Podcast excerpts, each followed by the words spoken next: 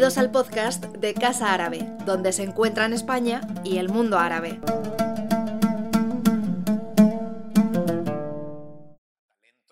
y a figuras y, eh, que existen en, en nuestros distintos espacios europeos. Em, y por supuesto también agradecer a, a, como no, si eh, no hubiera libro, no habría presentación del libro, así que eh, una gran mención a Ediciones del Oriente y del Mediterráneo, a, concretamente a Inma Jiménez Morel y a Fernando García Burillo, siempre ahí en eh, la batalla por eh, publicar libros de nuestras latitudes árabes.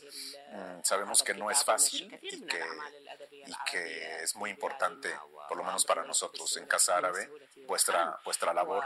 Y poder, poder presentaros estos, eh, a estos autores. Bueno, para conversar con el autor nos acompañan hoy la periodista Carla Fibla, reportera en la revista Mundo Negro, que conoce además muy bien Oriente Medio y, y África, y eh, Gonzalo Fernández Parrilla, profesor de Estudios Árabes e Islámicos de la Universidad Autónoma de Madrid y experto en literatura árabe contemporánea. Un eh, saludo y buenos deseos de recuperación a nuestro querido Mohsen Ramli, el escritor iraquí que tenía previsto estar eh, aquí con nosotros, pero eh, pues debido a problemas de salud no ha podido estar. Así que bueno, Salam Tak y. Encuentros, azares, eh, decisiones son las que van definiendo nuestro recorrido por este universo. Una auto, autobiografía reúne momentos clave y, desde luego, obliga a dejar otros momentos de lado y a sumar eh, fragmentos de vida que presentan una experiencia individual al mundo. El libro de Tarek Tayeb eh, a mí me ha interpelado porque habla de los 50 primeros años de su vida y acabo de cumplir 50 años. también porque mi madre es egipcia y pasé algunos veranos de mi infancia en el Cairo bebiendo el agua de eh, ese Nilo del que también eh, Tarek bebió. Y bueno, finalmente por el trayecto que nos lleva eh, de un país a otro y a otro y que nos descoloca y nos vuelve a colocar para descubrir otras realidades, otros idiomas, otras formas de ser, eh, construir nuevas identidades. Me parece que de esto y de otras cosas hablaremos esta tarde. Pero bueno, dejo a Carla y a Gonzalo seguir eh, con el diálogo, eh, comentaros que habrá lugar para preguntas, como siempre. Nuestro acto terminará a las 20.30, a las 8 y media, entonces tenemos tiempo para poder dialogar con, con el autor y para poder también escuchar vuestras preguntas, comentarios e intervenciones. Así que bueno, sin más, eh, Carla, si quieres eh, empezar. Eh, ¿Estás? Eh, ¿Mafisot? ¿Mafisot? a ver, No vas. tiene- Pónselo en el Es que a lo canal. mejor no está Sí, encendido. enciéndelo. Yo creo que hay que encenderlo. هل يصل الصوت؟ No te he interrumpido. الصوت لو سمحت Hay un الصوت botoncito. Upa. هل يصل الصوت؟ Mira, el botón está aquí. En el lado, creo.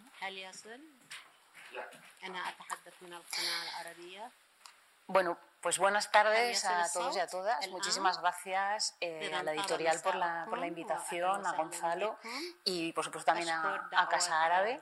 Eh, para mí es un, es un placer eh, este eh, poder presentar este libro hoy aquí, poder conversar con él, eh, porque la verdad es que cuando me llegó el libro, pues mm, lo primero lo cogí y dije, uy, qué pequeñito, ¿no? Para ser una autobiografía, ¿cómo es posible que aquí nos vaya a contar 50 años de su vida, ¿no? Pues cuenta, cuenta muchas cosas, ¿no? Y, y esa es- ese es el valor, que es uno de los valores que creo que tiene este libro. Voy a hacer una pequeña introducción intentando no hablar muy deprisa para la traducción, porque yo hablo muy rápido, pero voy a intentar primero hablaros un poquito de él, luego un poquito del libro, y luego yo tengo unas cuantas preguntas, reflexiones para empezar un diálogo en el que creo que podéis participar cualquiera de vosotros cuando queráis. Podemos hacerlo al final, pero también si de repente cuenta algo y os interesa, pues podéis eh, pedir la palabra. Bueno, pues Tarek El Tayeb eh, él es, como él mismo dice, él es una mezcla, ¿no? Se declara sudanés, egipcio y austriaco. Es de padres sudaneses, su padre, además, y lo digo ya de entrada, sentía una inclinación loca por la aventura, luego veremos qué, efecto ha tenido eso también él en su vida. También tenía una biblioteca en la que grababa en cada uno de los libros su nombre y entonces eso le hizo a nuestro autor pensar que su padre era escritor y que a lo mejor él tenía que emprender también ese camino precisamente.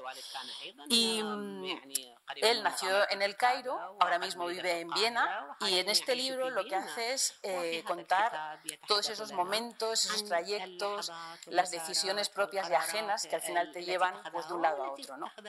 Los primeros 25 años de de este libro eh, los cuenta en Egipto y luego los siguientes 25 en Viena, ¿no? donde emigró en 1984, un año después, en el 85, ya se pone a escribir y luego de forma sistemática ya lo hace, según reconoce él, a partir de 1988.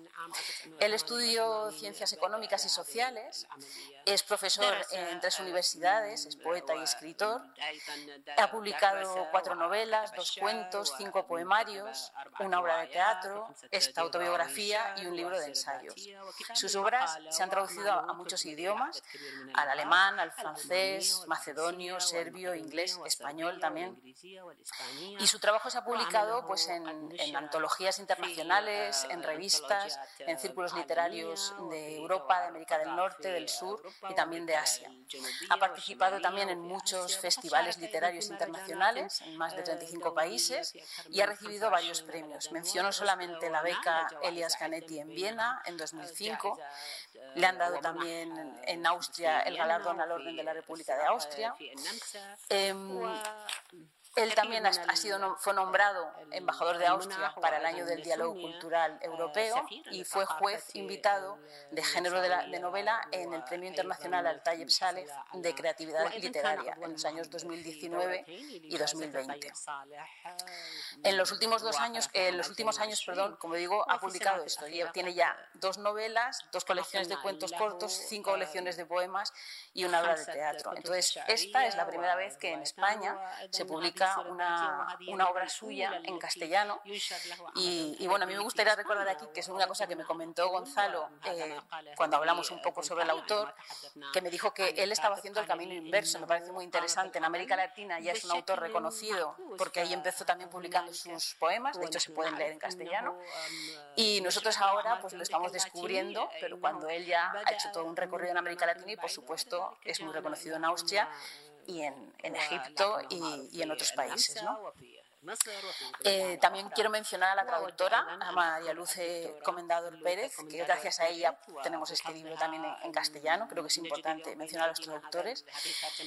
Eh, y ahora ya para hablar un poquito del libro, bueno, pues en este libro lo que, lo que vais a encontrar sobre todo es 10 eh, estaciones, pero claro, no son 10 estaciones climatológicas, lógicamente.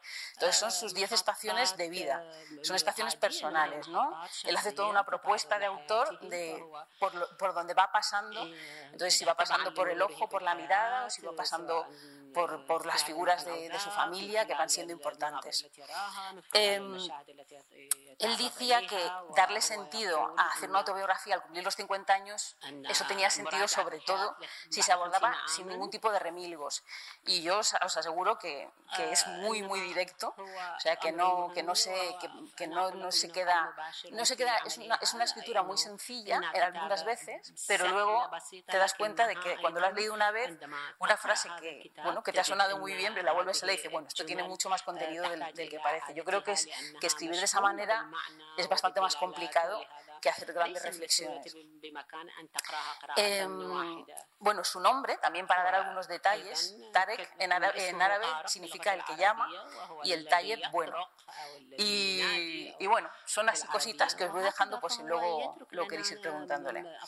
Como os decía, es un relato muy directo, sencillo, pero al mismo tiempo muy profundo. Es un diálogo también imaginario que hace él a veces pues con eh, consigo mismo, otras veces se sale y está en tercera persona, entonces te, te está obligando todo el rato decir, bueno, ahora habla de él, ahora de quién habla. Y, y bueno, y, y, eso es, me parece que es muy interesante porque además te admite a ir al pasado, volver al presente. Entonces, es una, es una mezcla, como os digo, eh, muy interesante. interesante. Y luego, sobre todo en, durante el libro, yo lo que he visto es que se permite mucha melancolía, que no sé si él estará de acuerdo o no, ¿no? En esos momentos de infancia, sin preocupaciones, ¿no? sin responsabilidades. Eh, hace, por ejemplo, algunas concesiones. Mm, habla, por ejemplo, de su particular relación con los pájaros. Seguro que si os digo, me lo ha dicho un pajarito que le decía a un familiar suyo, pues todos pensaremos, bueno, ¿eso qué significa? Pues para él tuvo mucha importancia y los pájaros se convirtieron en algo significativo porque incluso llegar a temerles un poco de porque qué podían llegar a decir, ¿no? Como es que es lo que contaban. También su relación con la fruta es muy, es muy bonito como, como lo cuenta.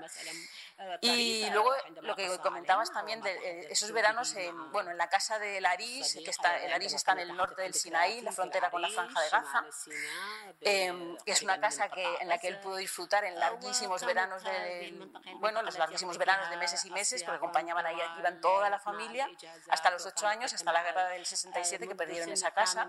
Entonces ahí nos relata pues, los juegos de infancia, esas siestas en las que no se podía salir de casa y había que, guardar orden. También es interesantísimo toda la relación que tiene con las fronteras, que bueno, estamos en un sitio donde el tema de las fronteras se, se habla mucho y él aquí en concreto habla de la frontera de Laris con Gaza Em, por ejemplo, hay un momento en que dice que, hablando de fronteras, mirar hacia atrás produce una sensación distinta que mirar hacia adelante, desconcierta. Pero luego también, al mismo tiempo, en esa misma frontera, dice, fue un gran alivio que aquel cambio, cuando pasan la frontera, ¿no? Ah. el, el canal. ¿O ¿Sí? Hola. ¿Sí que me escuchas ahora? Ah, solamente ahora. Eso cambia en, el, en arriba, creo. Número dos. Sí. باللغة العربية and before وقبل الآن لم تكن تسمع مستحيل bueno مستحيل ¿sigo? Pues estaba, estaba comentando sobre las fronteras, ¿no? Estaba diciendo que precisamente en el libro, cuando hablas de esa frontera de Laris con Gaza, ¿no? Y que, y, que dices que, bueno, que cuando se cruza la frontera él siente como un alivio, porque en realidad aquel cambio no cambia ni tampoco duele, ¿no? Entonces tiene, parece una frase muy sencilla, pero es que cuando pensamos en una frontera y que de repente un egipcio que pasa a territorio palestino ocupado y, y entonces en ese momento siente eso, porque siente esa proximidad, esa también habla de la frontera entre Sudán y Egipto, cuando habla de su padre, ¿no? de cómo tuvo que, que atravesarla, y ahí dice, por ejemplo, la frontera que existe entre la aceptación y el rechazo, entre lo imaginario y lo real, para situarse en los límites de un cambio de modelo de sociedad y de costumbres, en la frontera de una nueva identidad. Y ahí ya entra de lleno en toda la parte de identidad que es muy, muy interesante, aunque va dando así como pequeñas pinceladas. Y también relata todo, bueno, lo que fue su, su primer viaje al norte de Frustrado, bueno, que fue allí porque no necesitaba visado ni ningún tipo de aval, entonces pues esa fue la decisión. En el caso de Viena, no os digo por qué fue, porque prefiere el que lo leáis seguramente, pero en el caso de Irak, pues fue un viaje muy complicado en el que volvió con esa sensación también a veces de frustración que tenemos en los viajes y, también lo, relata. Algunas pinceladas más solamente por contar, pues cómo, se refiere a, a emigrar, ¿no? Estar físicamente en un lugar sin romper el cordón umbilical con el lugar en el que te criaste, porque eso es muy difícil, aunque emigremos, romper completamente con, esos recuerdos y, en los que has crecido como, como, persona. También habla de la memoria, ¿no? que es la infancia en sentido puro, según dice él. ¿Y qué es eso del sentido amplio? ¿no? El sentido amplio. Pues habla de preguntárselo absolutamente todo, todo lo que ocurre, y también echarle mucha imaginación, cosas que para él luego fueron fundamentales para desarrollar su, tarea como escritor. Y ya como para, para escribir, eh, yo creo que tiene una, una reflexión que es muy interesante. Él dice que es eh, que crear supone rebasar el ámbito de lo que no es familiar. ¿Eh? Y luego también comenta, habla de, de, esa biblioteca de su padre, de la afición por la lectura, donde de hecho aprendió el alfabeto antes de, de primaria y que eso eh, le hizo tener una experiencia que la cuenta con un poquito de humor ¿no? en, en un momento dado porque ni siquiera había empezado primaria y claro, un niño más mayor le dice, pero ¿qué haces con un libro? Entonces dice, no, es que estoy leyendo. Y dice, no, pero tú no sabes leer. Entonces dice, no, no, si quieres yo me pongo a leer. Entonces se pone a leer, evidentemente lo lee todo de corrido, un libro complicadísimo, no sé muy bien qué era, una materia complicada. Y entonces de repente, claro, el otro niño dice, uy, estás leyendo. Él no entendía nada, pero estaba leyendo. Y entonces a partir de ahí él se da cuenta de que ese otro niño le tiene un respeto, entonces la escritura forma parte, la literatura, de que, de que te respeten. ¿no? Entonces eso también es muy interesante. Y yo con eso ya cerraría mis comentarios pero me gustaría empezar el diálogo, si quieres. Eh, bueno, este libro, claro, está escrito hace más de 10 años. Entonces me gustaría, con la distancia, ver cómo consideras que ha madurado este libro, cómo, cómo de cercano lo sientes.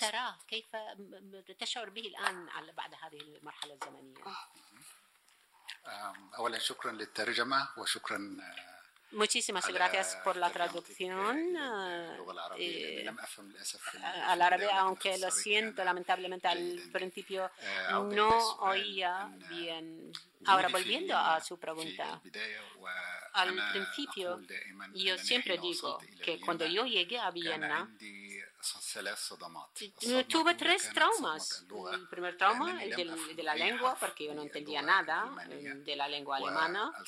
Y el segundo trauma fue el, clima, porque yo llegué a Viena en enero con unas temperaturas que alcanzaban 12 bajo cero. El tercer trauma fue que Viena era una ciudad muy rica y yo llegué con una pobreza paupérrima. Entonces, son tres traumas. No hablo de un choque de civilización ni nada. Hablo de esos choques. Por lo tanto, yo he intentado traer a mi, mi, mi familia, a mis amigos también, eh, traerlos todos a través de la escritura, en el papel, de modo que yo quería crear mi ambiente familiar a través de la escritura. Por lo tanto, ah, empecé a em, recuperar mi infancia hasta el momento donde, cuando yo llegué a Viena y empecé a escribir sobre la, la infancia porque es lógico. Ninguna uh, biografía o autobiografía puede obviar la infancia. No podemos obviar el papel de la familia, de, la, de los padres, las madres, uh, las abuelas, hermanas, especialmente es decir, la parte femenina de la familia.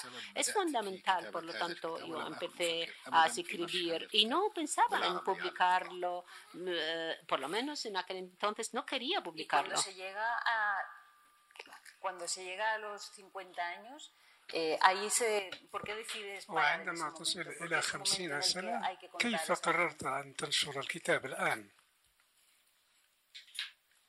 وعندما وصلت إلى خمسين سنة كيف قررت أن تنشر الكتاب الآن؟ La verdad es que esta biografía no se ha publicado ahora, sino más bien hace bastante tiempo, relativamente. es el libro nuevo, estoy hablando de la segunda parte de esta biografía. De forma que cuando yo llegué a Viena en, en el 84 y a partir de entonces empecé a escribir, a escribirlo poco a poco, pero la primera publicación ya se remonta a 2012 en el Cairo. Quería saber que en relación a, emigrar, eh, eh, usted también ha dicho que, que, son las ganas de explorar y el valor de hacerlo, ¿no? lo que lleva a emigrar a una persona. ¿Qué, qué, qué, qué supuso, o sea, qué ha supuesto, luego con un poco de perspectiva, el hecho de haber emigrado?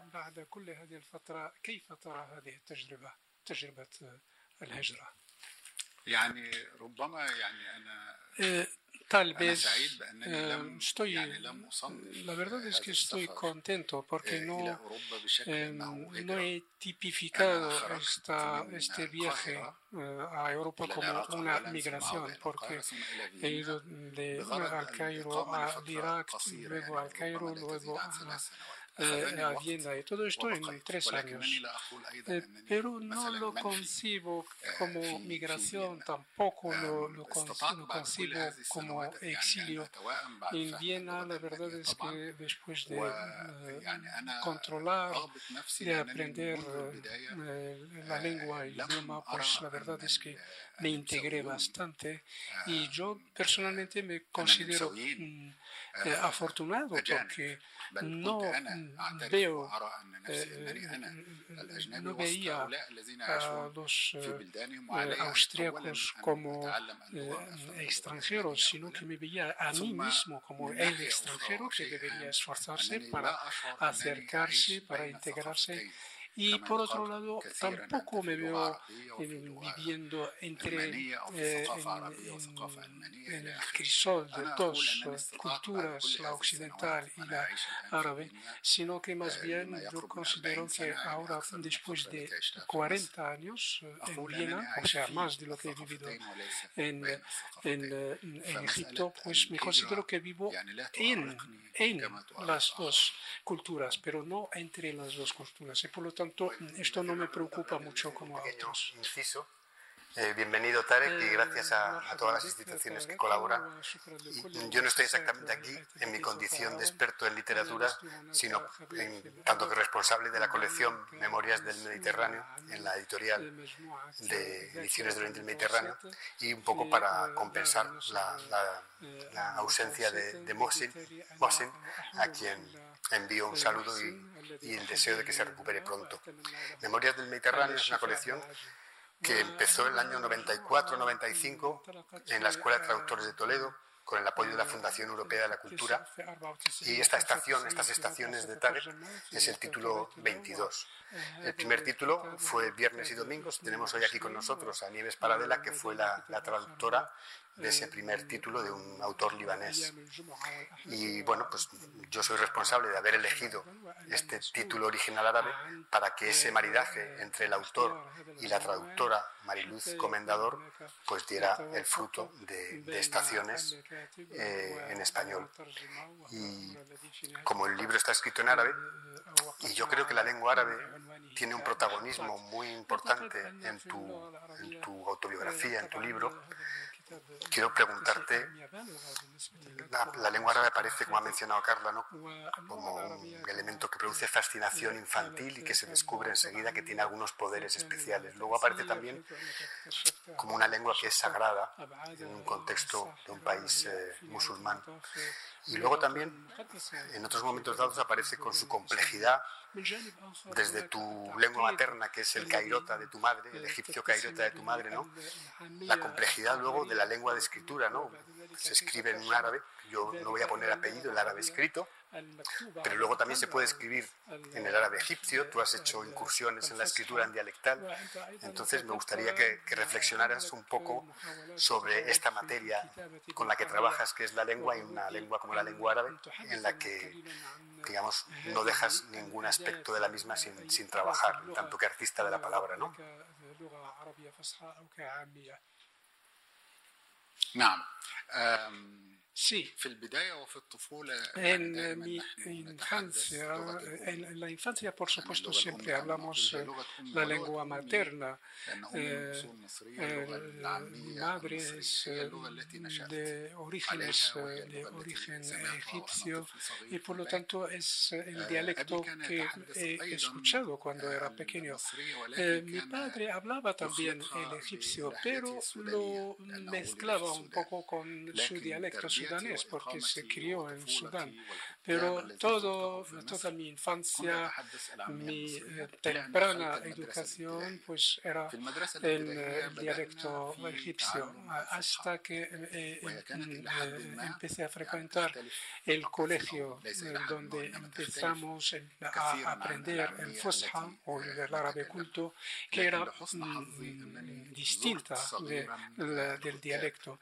Pero tuve la suerte de eh, frecuentar eh, las eh, escuelas o el colegio tradicional de forma que yo he entrado ahí muy pequeño porque yo al nacer en enero pues se me, se me cuenta todo el año y por lo tanto tuve la oportunidad incluso de, repetir y tuve la oportunidad de aprender a escribir y leer algunas cositas simples como que eh, Suad está regando eh, las habas y cosas así. También ahí memoricé varias suras del Corán y eh, entonces, eh, mm, poco a poco, pues eh, me encargó la eh, maestra para acompañar a un hijo pequeño que tenía ella y tenía que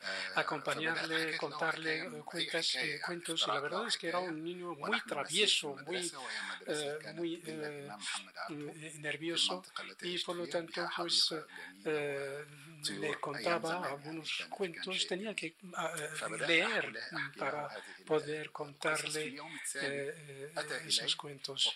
Y eh, en un día pues había empezado un cuento, pues al día siguiente era un cuento sobre los corderos, sobre los cuervos, sobre... Y, entonces, eh, al día siguiente me decía que tenía que seguir con el cuento que había empezado el día anterior. Yo quería hablarle de otros temas que me inventaba, como lo a las palomas, las eh, tórtolas, pero al final me decía, no, no, tienes que contarme eh, cómo acaba el, el cuento que me empezaste ya ayer. Y así, pues tenía que inventar crear eh, unos cuentos que realmente eran como mis albores, los primeros esfuerzos de, literatura que empecé, eh, digamos, forzado. Ahora, en cuanto a, las, eh, en cuanto a la relación entre la, Fusha o el, árabe culto y el árabe dialectal, la verdad es que estudiábamos la mayoría de las asignaturas en eh, árabe culto, eh, escribíamos, escribíamos, también en culto, pero comunicábamos en, en dialecto. Eh, en mis escrituras tuve una función teatral que es el ascensor y ahí pues hice como una mezcla entre el culto, el, árabe culto y el árabe dialectal. De todas formas, hay también varios registros y eh, tanto eh, lingüísticos como sociales. Y me gustaría ver si puedes desarrollarlo un poco, ¿no? ¿Qué es lo que, qué es lo que te, o sea, en qué sentido dices eso?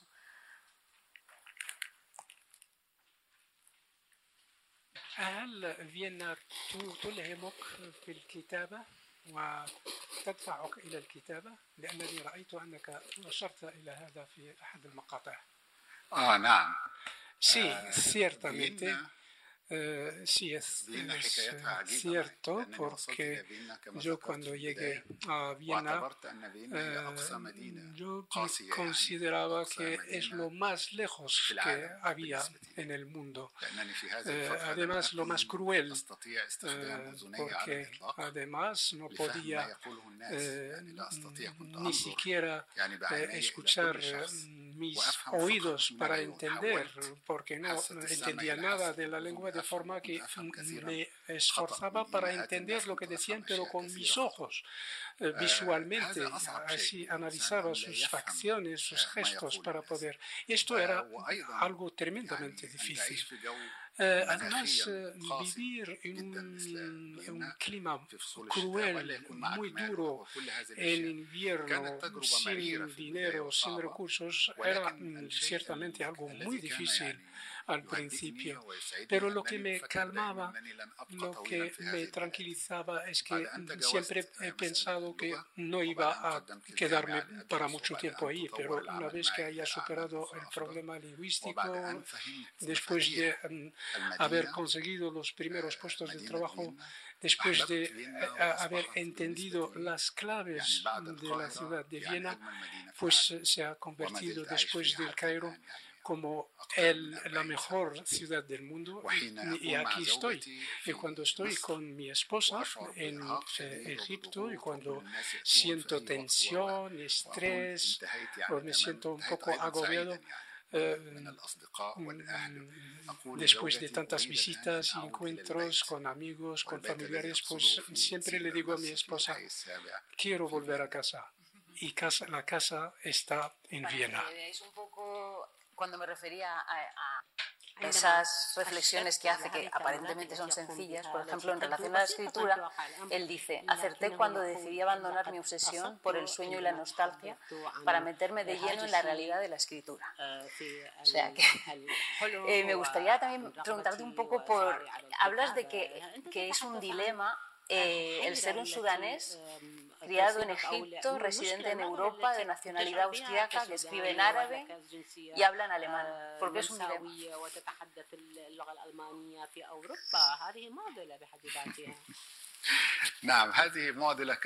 Sí, es verdad. Eh, podría ser un dilema para los demás, pero yo creo que para mí no, no, no ha sido así. No ha tenido ese problema. Porque la pregunta es que se repite siempre y se me dirige en cualquier sitio. ¿Acaso eres sudanés o egipcio?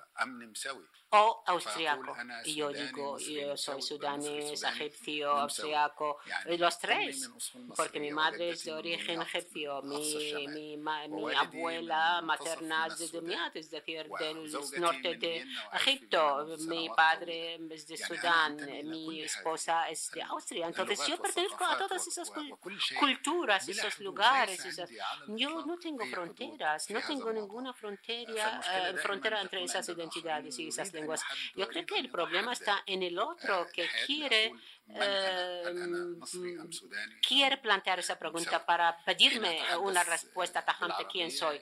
Yo cuando yo hablo en árabe, el que me oye oiga en árabe, sabe que yo hablo como cualquier árabe. Cuando alguien me ve, va a saber que yo pertenezco a Sudán. Cuando alguien em, perciba mi eh, un poco cierta dificultad a la hora de expresarme, podría detectar que yo vivo en Austria, en Austria y hablo el alemán, pero pero no importa el, el, sufrimiento o ese esfuerzo continuo de cambiar de un sitio a otro para convertirme en escritor, eso es lo que importa.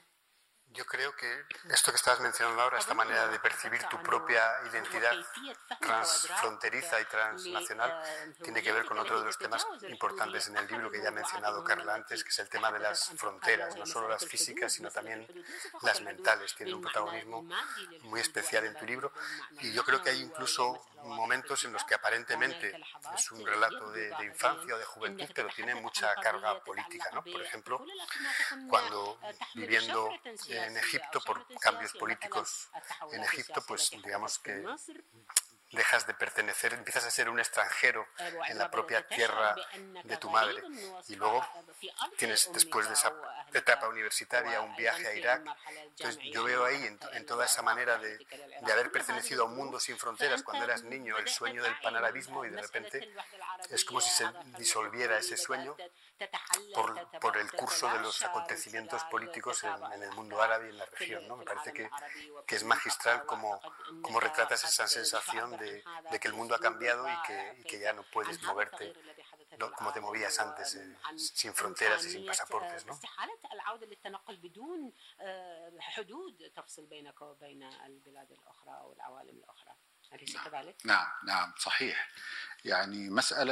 Sí, es verdad, cierto.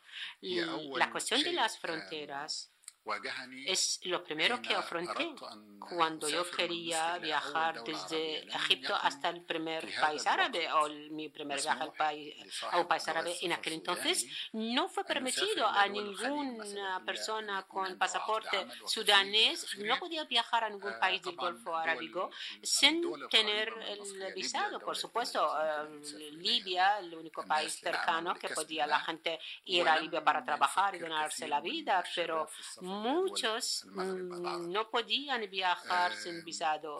Y yo, en realidad, mm, me encontré con el primer problema.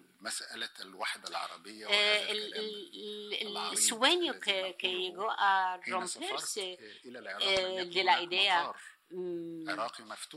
mm, en aquel entonces de la idea de la Unión, porque en aquel entonces el, aeropuerto de Irak estaba cerrado, no podía viajar hasta Bagdad, sino tenía que ir hasta Kuwait y desde Kuwait hasta eh, Erbil en el norte de Irak. Y en Kuwait nos eh, pusieron en un autobús pequeño, nos dejaron, no se puede abrir la puerta de del autobús, nadie puede bajar ni subir ni pasar por los aseos, tiene que seguir en autobús hasta que llegue a la frontera iraquí. Por supuesto, fue mi primer eh, trauma, el trauma de, las fronteras, y eso también lo he mencionado incluso en Kuwait. Y, tal vez no pueda volver otra vez a Kuwait porque yo he hablado de este tema. Irak estaba abierto por muchos motivos, porque fue, mm, pero en aquel entonces se cerraron las fronteras por la guerra iraquí y fue una eh, experiencia bastante dura, tal vez podamos hablar en una uh, experiencia en, otro momento o voy a tocar esta experiencia en un libro mm, próximo. Cuando yo llegué a Austria, mm, no me permitían ir a Londres, por ejemplo, con el pasaporte sudanés. Me pidieron un montón de, de papeles y certificados y yo no podía aportar todo eso. Es decir, no solamente eh, hay dificultades para cruzar las fronteras en el mundo árabe, sino también en Europa.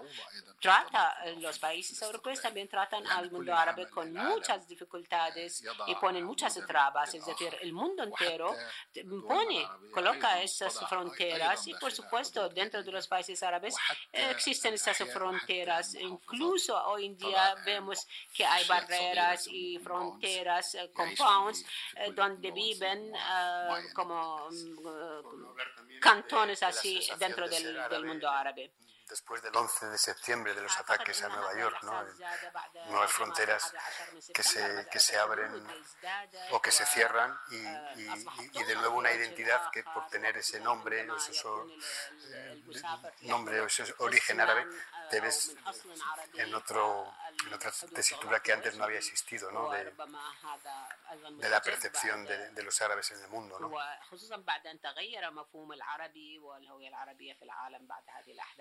نعم نعم بالتأكيد هذا حدث نعم. Sí, sí, por supuesto. Eso ha eh, tenido lugar a partir del 11 de septiembre, eh, especialmente para un viajero con un pasaporte árabe.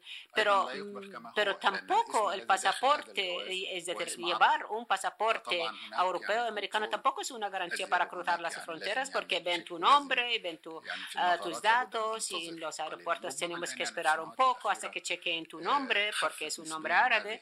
Aunque yo creo que tal vez últimamente esas trabas son más, eh, eh, se han aliviado un poco, pero yo creo que sigue siendo ese problema, el problema de las fronteras. hay otra reflexión en el libro que comentas que el narrador no, no escribe la historia salvo que sea un mal narrador. Y me gustaría, y luego comentas que lo que tiene que hacer es apoyarse en la historia política o en la historia social. ¿Eso cómo se hace?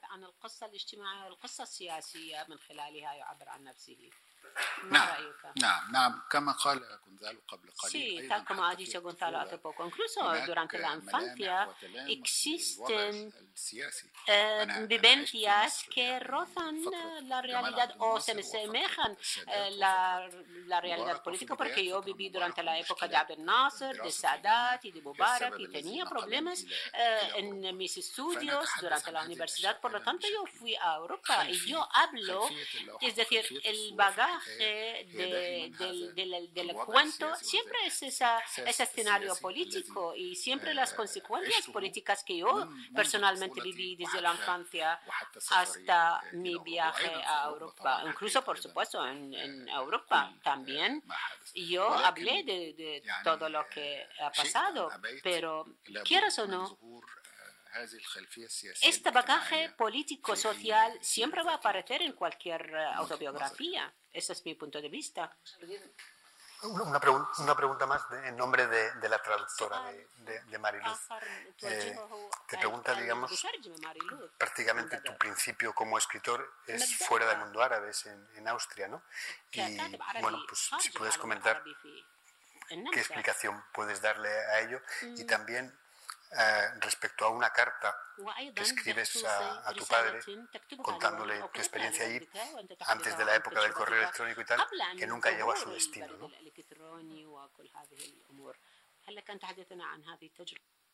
آه نعم طبعا في عام en 1984, cuando viajé a Viena, por supuesto no existían eh, esas eh, formas de contactarnos, los correos electrónicos. No, no, no, no podía comunicarme con la familia en el Cairo. Lo único que podía hacer para ponerme en contacto con el mundo era el teléfono y era carísimo. Entonces, al principio yo viví en Viena en unas circunstancias muy difíciles a nivel, digamos, de situación económica, yo pagaba mucho dinero de lo poco que tenía para oír la voz de mis familiares. Y, al final no hablábamos nada, solamente saludos. Mi padre me saluda rápido y pasa el teléfono a mi madre, y mi madre a mi hermana, y así. Al final acabo pagando un montón de dinero sin decir nada más que intercambiar saludos. Y luego también tenía que, eh, tenía que pagar mucho más para poder preguntarle a mi madre, ¿cómo puedo hacer el arroz sin que se me queme? Eh, se, que se me quemara. Es decir, tenía que pagar más dinero para poder apañarme, para poder hacer mis tareas eh, solo en casa.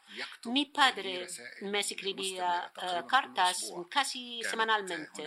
Siempre me enviaba una carta, una a la semana, hasta bien y cuando eh, se enteró de que mi mujer también estudiaba el árabe, también empezó a dirigirle a ella cartas en árabe y siempre escribía con una letra muy bonita. A veces mm, le faltaban algunas, algunos puntos, comas, pero eh, todavía sigo conservando esas cartas con su bella letra. pero lamentablemente que yo quería saber por qué mi padre dejó Sudán, porque hubo una tragedia detrás de su decisión de ir a Egipto. Y, él viajaba, mi padre, a Sudán y nunca se encontraba con el abuelo, aunque, aunque hablaba de él, que tenía mucha fortuna, tenía, pero nunca se encontró con él y nosotros desconocíamos a nuestro abuelo y pensábamos que nuestro padre quería mm, echarle flores a su, a su padre. Y siempre yo me preguntaba, y un día él se, se puso en contacto conmigo por teléfono para decirme que él eh, acaba de escribir 40 páginas donde él hablaba de toda la eh, situación de la familia en Sudán y que él se hizo cargo mm, de enviarme su escrito. Eh, y eso fue un año antes de su fallecimiento y fue en 1993, si no me acuerdo mal. Y hasta ahora todavía no he recibido aquella carta. Aquellas 40 páginas aún no me han llegado, pero eh, mm, yo estoy intentando en una obra, intentando mm, recuperar aquellas 40 páginas perdidas que se ha perdido en eh, las oficinas de correo. Eso puede que sea para que alimentes la imaginación también.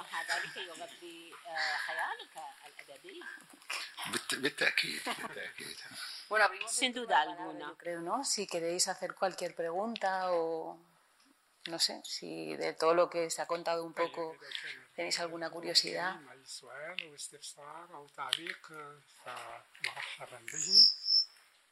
Eh, ¿Nunca ha intentado escribir en alemán, bueno, o la variante que se habla en Austria? ¿Siempre ha escrito en árabe?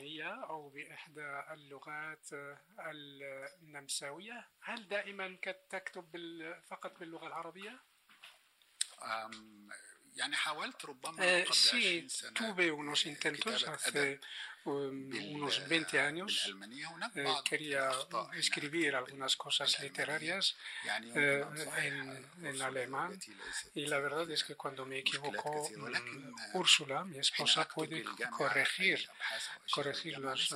Pero mm, normalmente cuando escribo, mm, digamos, a nivel académico, no, no suelo cometer muchos errores, pero la escritura literaria es más compleja.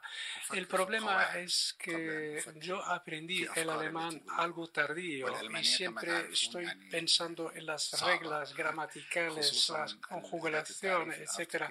Y sobre todo los artículos determinantes, eh, de forma que muchas veces estoy dudando entre die, das, die de forma que cuando estoy eh, escribiendo en alemán estoy más centrado en las reglas gramaticales y me alejo del contenido, de forma que prefiero siempre escribir en árabe porque es mi lengua que domino. Eh, entonces en la escritura literaria me encuentro más cómodo en, en el árabe, pero en cuanto a las escrituras académicas o la comunicación con mis estudiantes, por supuesto que lo hago en, en alemán.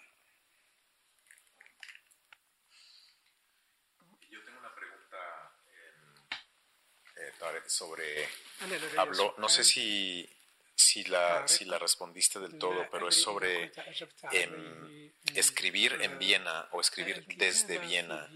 Eh, hace unos días tuvimos aquí en Casa Árabe una, eh, una presentación de libro que tenía que ver con la ciudad de Tánger. Y como muchos de los aquí presentes sabéis que Tánger evoca o ha sido el imán para muchos escritores que van a buscar inspiración en Tánger. Eh, y Tánger es en sí mismo muchas veces un personaje en las novelas o en la creación literaria de muchos de estos autores.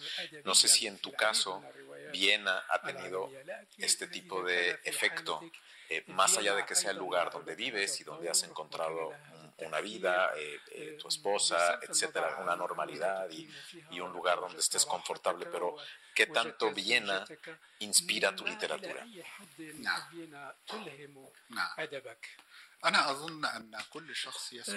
creo que todos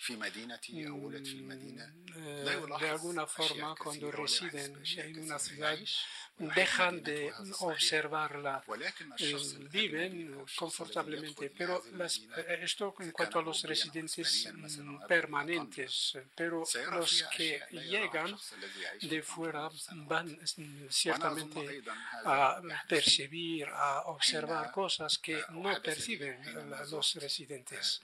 Y esto me pasó a mí cuando llegué a Viena. Ya he dicho que mm, carecía eh, de, del oído de forma que yo, pues, eh, basándome en la visión, eh, ciertamente he, observado cosas que no veían los residentes. Y eh, yo soy de esas personas que mm, prefieren escribir en las cafeterías, en las terrazas. Y yo considero que las terrazas en las cafeterías en Viena mm, es algo espectacular. Veo que todo es distinto, los movimientos de los animales, incluso las aves.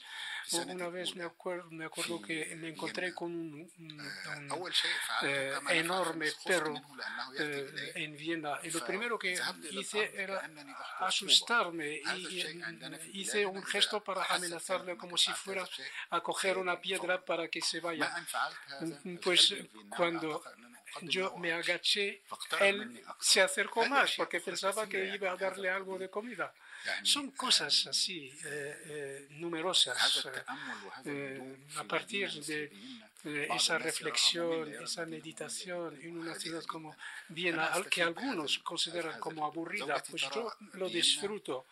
es mi esposa ve que Viena es muy ruidosa eh, porque ella proviene del campo, pero yo mm, cuando la comparo eh, con eh, el Cairo me parece una ciudad muy tranquila, de forma que es el, ojo de aquella persona que ha llegado de pronto a un lugar, tiene, es un ojo distinto. Yo ahora llevo como unas 30 horas en Madrid. Pues lo que he visto y lo que he sentido podría darme para escribir un libro. Y eso que todavía que no, es, no entiendo lo que dicen la gente, pero los sonidos, las imágenes, eh, todo esto pues eh, me, me, me, dan muchos mensajes. Igual me, he acostumbrado a percibir la la realidad desde eh, ese punto de vista. Y yo la verdad es que eh, yo me esforzaba de joven de, expresar también mis sentimientos y percepciones a partir del dibujo y a, través del, de la música, pero ahora lo hago a través eh, a, través de, de, la literatura. Karim dice, de todas formas, cualquier ciudad es más tranquila que el Cairo. Sí, así es lo que es ser extranjero en un país. Yo llevo 50 años aquí en España, por lo tanto sé lo que es eso. Y el, comienzo, por supuesto, es muy difícil, dificilísimo en cuanto al idioma. Eh, simplemente miras a la gente como, como lo ha dicho, que, a ver qué expresan, ¿no? Y luego lo, lo más difícil de ello es que todo lo que has aprendido parece que no lo sabe, porque ya lo tenías que expresar en un idioma que no lo, lo conoces. Por lo tanto, te ves como un ignorante, una cosa bastante difícil para un extranjero. Eh, mi pregunta es, usted dice que, que viene a Viena para unos meses, pero luego se queda toda su vida. ¿Qué, qué es lo que le ha hecho quedarse realmente en, en, en, en, Viena? ¿Qué es lo que le ha traído a pesar de las dificultades que tenía? Muchas gracias.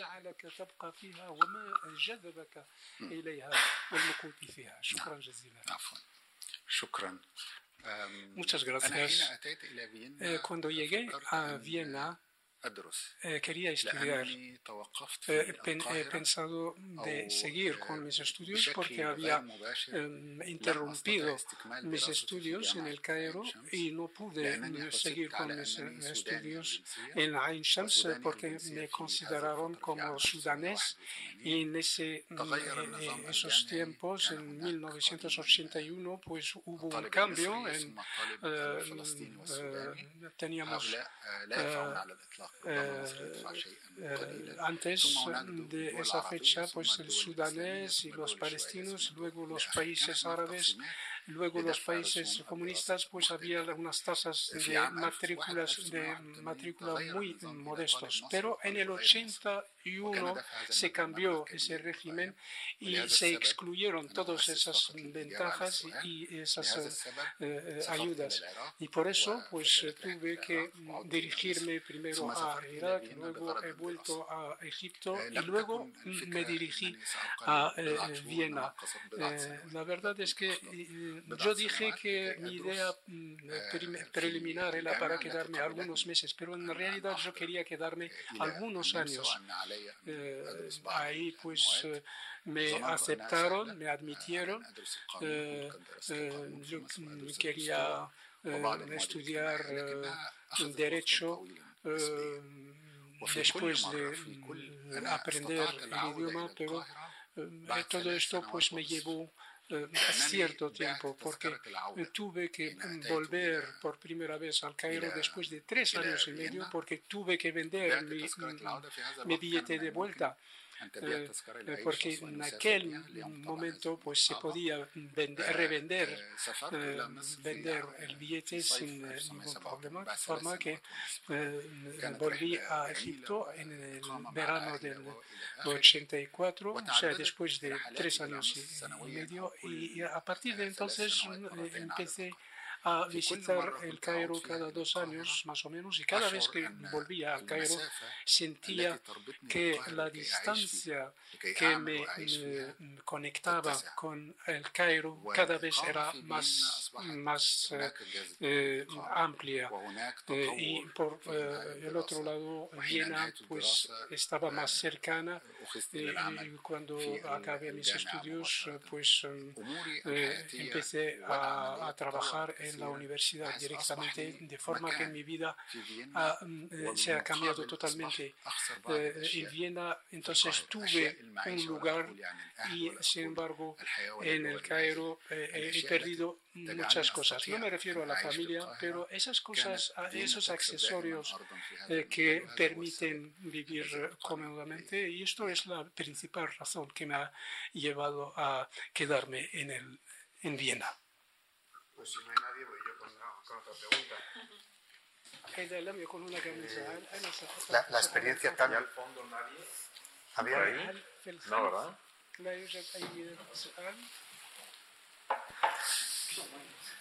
La experiencia vital tan, tan original de, de Tarek entre entre lenguas y entre fronteras, se plasma también en una escritura muy original, que yo creo que es aparentemente inocente, pero realmente es una escritura muy lúcida de lo que ocurre en el mundo. Y está atravesada su escritura por un sentimiento de libertad, de, de no adaptarse a los clichés y a las ideas preconcebidas. Y yo creo que en algunos de sus últimos libros igual por esa tendencia a ser libre y a traspasar fronteras, ha, topado con, con, algunos episodios de censura. Entonces, me gustaría, si pudieras un poco explicar cuáles son esas líneas rojas en las que te has metido para que eh, haya habido esta, esta reacción. ¿no?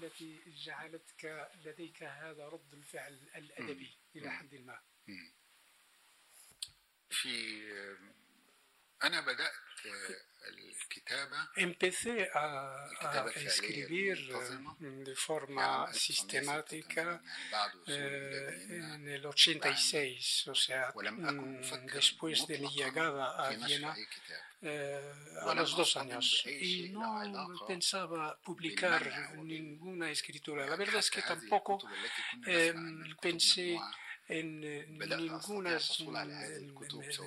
ninguna medida de restricción.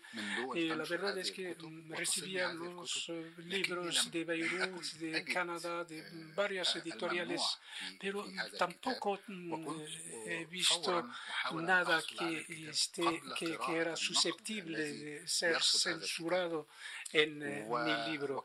Eh, tampoco los críticos eh, habían evocado nada que podía ser censurable. Y, como dije, la verdad es que tampoco he pensado en publicar. Y esa, esa idea de la restricción o de que, que yo pueda escribir con alguna preocupación de ser censurado, esto no lo, no lo tuve nunca y, a lo mejor por esto, pues esto he escrito con más libertad y por esto una escritura mía como 7 más 7, pues he tratado la relación eh, con las mujeres de una forma que le, le di a, la mujer la libertad de casarse también con el hombre que ama y, y esto por, por, lo visto pues mm, ha sido como censurado en algunas partes y es verdad que eh, antiguamente pues eh, hay, había bastante libertad en ese sentido pues incluso ha sido retirado este trabajo de la, del premio Booker, Poker o Booker en inglés, Eh, también otro libro que se llama Peregrino Desnudo, pues ha sido ya de entrada totalmente rechazado, solo por el título, porque como dices que peregrinas desnudo, ha sido un malentendido. también mi última novela eh, también ha sido eh, también retirada del premio de Booker y eh, se ha censurado. Pero la verdad es que todo esto no me preocupa. Yo mm, escribo lo que mm, me da la gana de escribir, tengo muchos lectores, también tengo la suerte de ser criticado por grandes especialistas y por lo tanto no me preocupa mucho. Yo escribo eh, no, tampoco me posiciono si estoy escribiendo para el Occidente, para Oriente, sino más bien que escribo lo que me gusta y ahí eh, viene el disfrute que siento. ¿Qué acogida tiene eh, su obra en, Egipto? O sea, ¿cómo, cómo están reaccionando a, lo que estás, lo que está escribiendo nuevo y, también si, si, cree que en Egipto hay ahora mismo pues, movimiento de literatura interesante o no.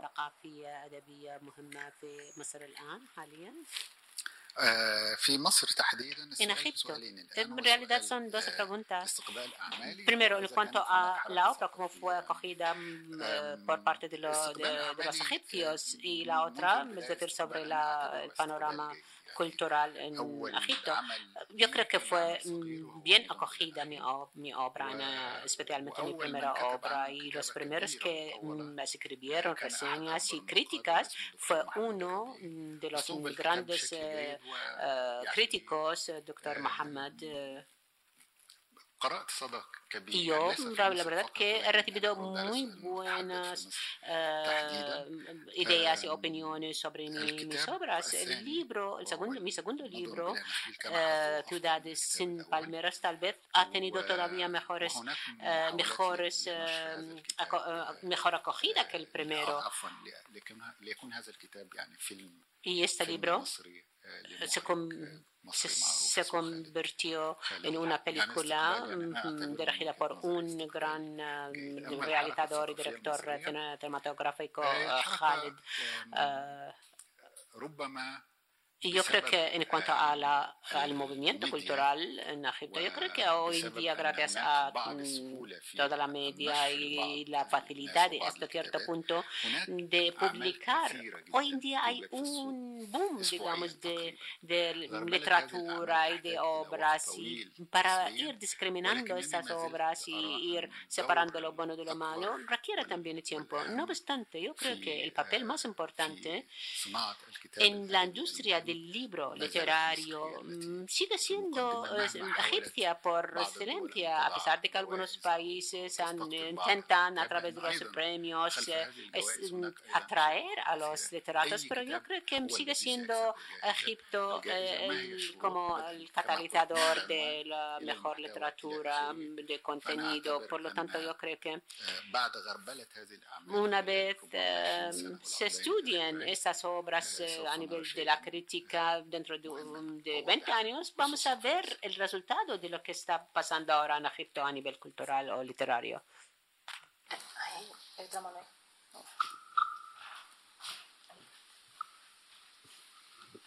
Em, ¿Cómo ha influido en su escritura árabe la lengua alemana? O sea, porque puede que a veces coja un giro alemán y lo traduzca al árabe y eso haga que usted tenga una personalidad especial en árabe. ¿Cómo hace ese juego? Si lo hace, quizás nada.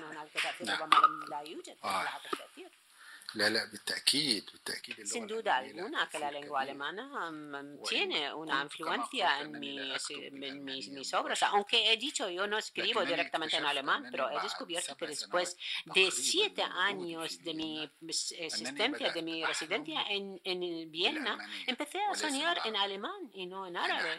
Es decir, mis sueños se convirtieron en eh, sueños en alemán. Incluso cuando hablaba con mi madre o mi padre, empezaba a dirigir mayas en alemán. Yo no entiendo por qué. Yo no sé por qué fue ese fenómeno, pero sabía que hablaba en mis sueños en alemán.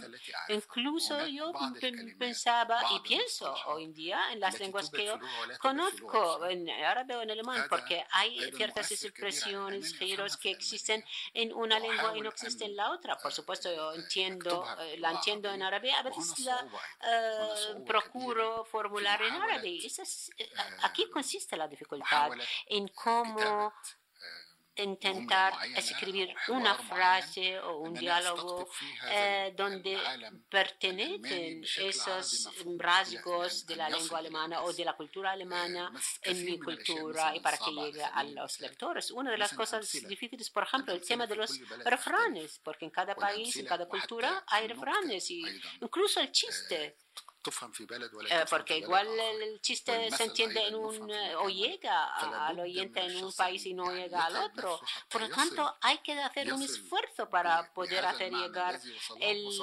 sentido de, de estos giros, esas frases. Eh, pero, por supuesto, hace falta tener la herramienta.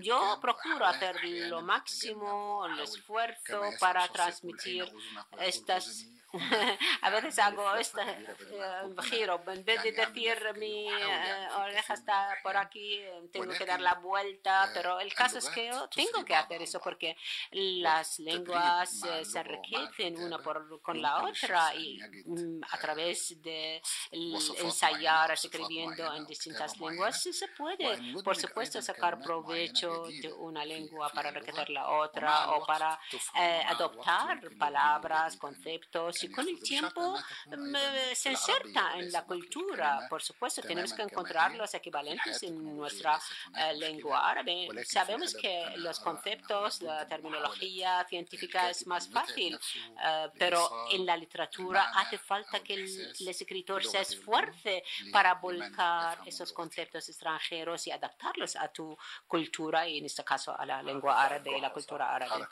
Dice ese gesto que se hace de encontrar la oreja eh, viene de la tradición árabe de Joha, un personaje popular. Dice, seguro que en la literatura española hay algún personaje histórico equivalente a Joha y sus cuentos. No, no, quiero terminar en, en, nuestro, en, un, en un lugar oscuro, pero eh, Carla planteó en un momento una pregunta que tenía que ver con eh, escribir o em, desarrollar un contexto político dentro de, de la literatura, de literatura.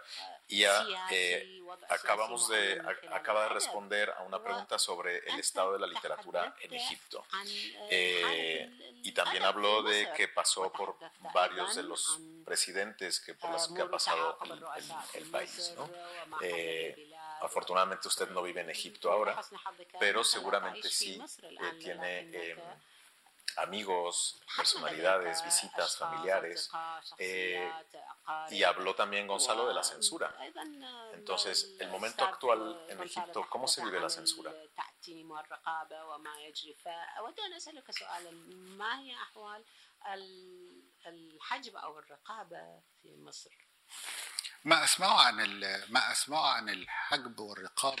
Lo que oigo en cuanto a la censura en Egipto, antes siempre existía el, ese trío que era las tres, los tres tabúes, eh, sexo, política y religión.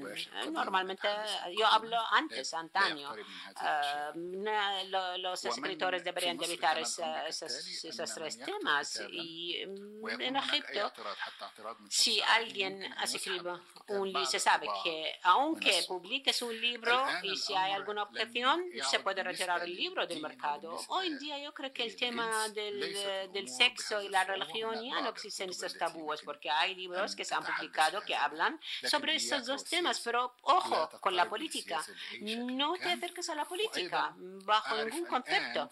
Y yo sé que actualmente cuando se revisan los libros para dar el visto bueno, no se busca el tema eh, si tú hablas en contra de la policía o eh, perdón eh, perdón se busca lo que buscas sobre se busca si hay algo sobre el ejército sobre la policía sobre se, se, busca otro perfil, porque siempre, incluso si hay un texto irónico, siempre se persiguen ese tipo de textos más observaciones, preguntas, comentarios. Bueno, el libro, por cierto, está disponible en la librería Valquís, lo tenéis afuera. Eh, y bueno, y, este, y esta entrevista este encuentro lo tendréis también disponible en el canal eh, YouTube de Casa Árabe, por si luego lo queréis circular eh, o eh, recomendar. Y bueno, pues me queda nuevamente agradecer al Foro Cultural de Austria por, por hacer este, este encuentro posible, a Ediciones del Oriente y del Mediterráneo, a, Carla Fibla y a Gonzalo Fernández Parrilla y desde luego a nuestro autor eh, Tarek El Tayeb, eh, que ha venido de Viena para presentar este libro. Eh, seguidnos en nuestras redes sociales y en, nuestra página de internet casarabe.es. Y sin más, hasta pronto. Shukran. Más